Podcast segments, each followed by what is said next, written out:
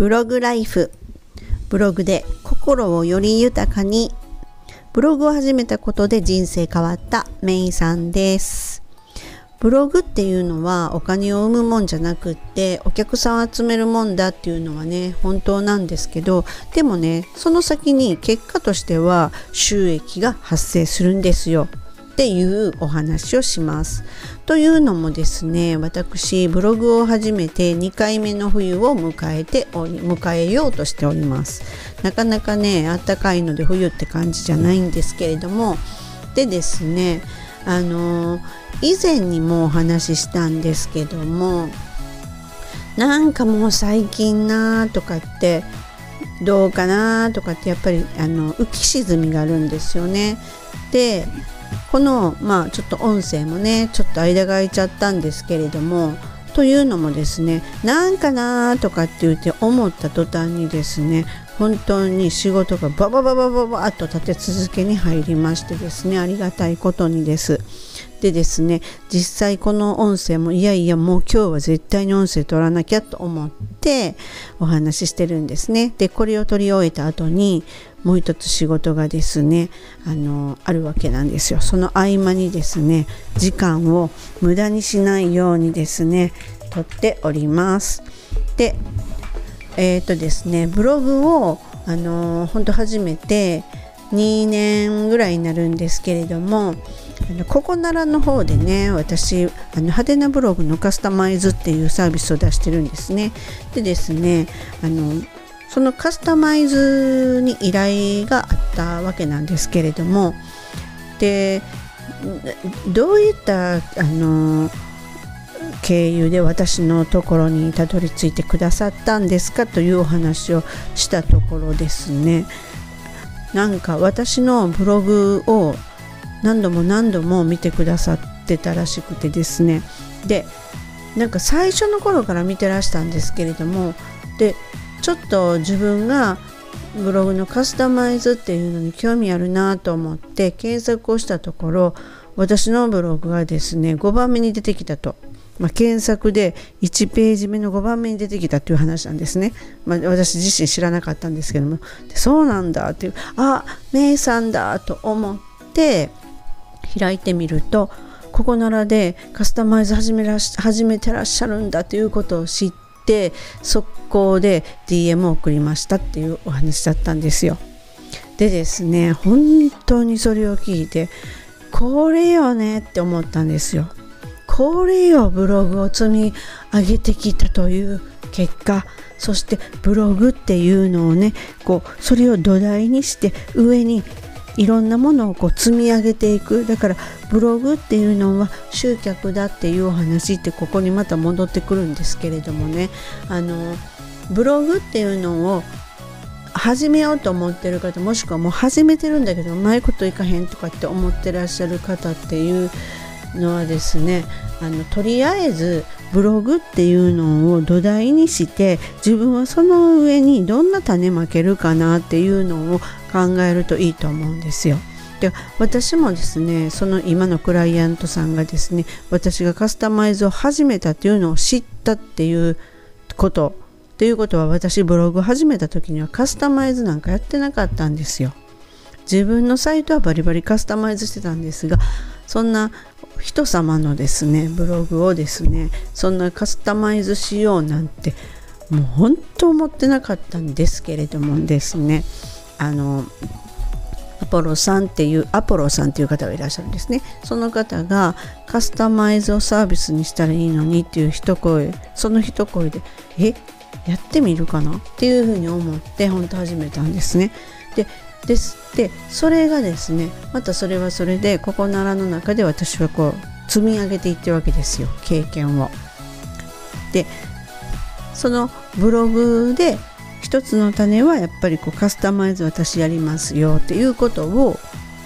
言ってるわけなんですね。それがちょっとずつその種がちょっとずつこう芽を出してほんとちょっとずつちょっとずつ伸びていってるんだなっていうのが検索の1ページ目の5番目に出てるという結果じゃないですか。それをですね私は本当クライアントさんに聞いて「えそうなんですね」っていうのでびっくりしたんで5番目でしたとかって言われてびっくりしたんですけどそれって本当に嬉しいじゃないですか。なのでねこういうふうにあのこれぞブログだなっていうのを2年目にしても新しい発見っていうのがあるわけなんですよ。だからやっぱりねブログ始めたことであの人生変わったっていうのは過言じゃないんです。なのでねそのみんなそれぞれねこう得意っていうものが絶対にあると思うのでそのブログでそれをアピールすればいいわけなんですよ。私はこれができますとかいうふうに言ってあの誰かをねやっぱそこで大事なのがギブの精神で助けてあげようとかそれとかこういうお困りだったら私がしますよっていう姿勢でいいと思うんですよね。困ってる人に提供するでもねあそうそうそのクライアントさんがねなんかお値段も安くてってお値段も安くてカスタマイズされてるんだって思ってです思ったんですって言われたんですがまあ、ちょうどねあの他の人からもちょっと安すぎるんじゃないかっていうのを声をいただいてて うんって考えてるところだったんでじゃあ値上げするかみたいなを思ってたところだったんですけれどもまあその方はその方でですねラッキーだったわけですよね。うんなんでねなんかそうやっていろんな人のアドバイスとかをあの結構私ね素直に受け入れるんですよ。じゃあやってみようとかあじゃあそうしようとかね。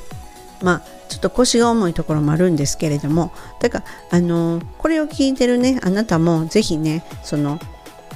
この何私のこの背中を押すこのプッシュでですね是非ね動き出してみてはいかがでしょうか。ブログやめてしまってるっていう人もね再開してみたらいかがでしょうか。やっぱりブログっていうところが一番なんか私はベースにあるんじゃないかなっていうふうに思うんですよね。そこからねほんといろんなプラットフォームを利用してですねあの知名度を広げていくそして、うん、そのブログの上にその一個一個のプラットフォームの一個一個こう種を植えればそこから自然とこう芽が出てきてっていう風になると思うんですよ。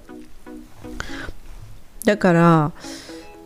うん、やっぱり何かこう変わりたいなとかやりたいなと思ったらね絶対にねやってみるのがしかないですよね。やらずして変化もなければ結果なんか当然出てこないわけなので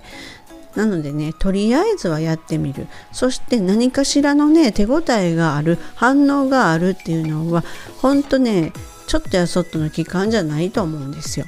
3ヶ月6ヶ月っていうふうにちょっとこう節目があると思うんですね。3ヶ月経って何か変わる。6ヶ月でまた変わる。そして1年で何か変わる。1年半で変わる。2年経って変わるっていうふうにそれぞれその時その時のねあの変化っていうのは当然違うんですよ。でしかも日が経つにつれて時間が経つにつれての変化の方が絶対に大きな変化とかなんかこう嬉しい変化っていうのが絶対あるんですよだからあの成功者がね口にするのがやめなかったら絶対に手に入れれるとかって言うじゃないですかほんまかなってこうやって思ってたんですけどもでもやめなかったら何が手に入るねんっていうのを見てみたいなって私は思ってるんですね。なのでそれがちょっとこの先もどんなもんが手に入っていくのかがすごく楽しみでなので私こうやってまた音声をね間空いてしまったけれどもまたこうやっていろんなお話をねさせていただこうと思うのでね是非これからも聞いてください。よろしくお願いします。本日も最後までお聴きくださりありがとうございました。ではすぐまた会いましょうね。めいさんでした。バイバイ。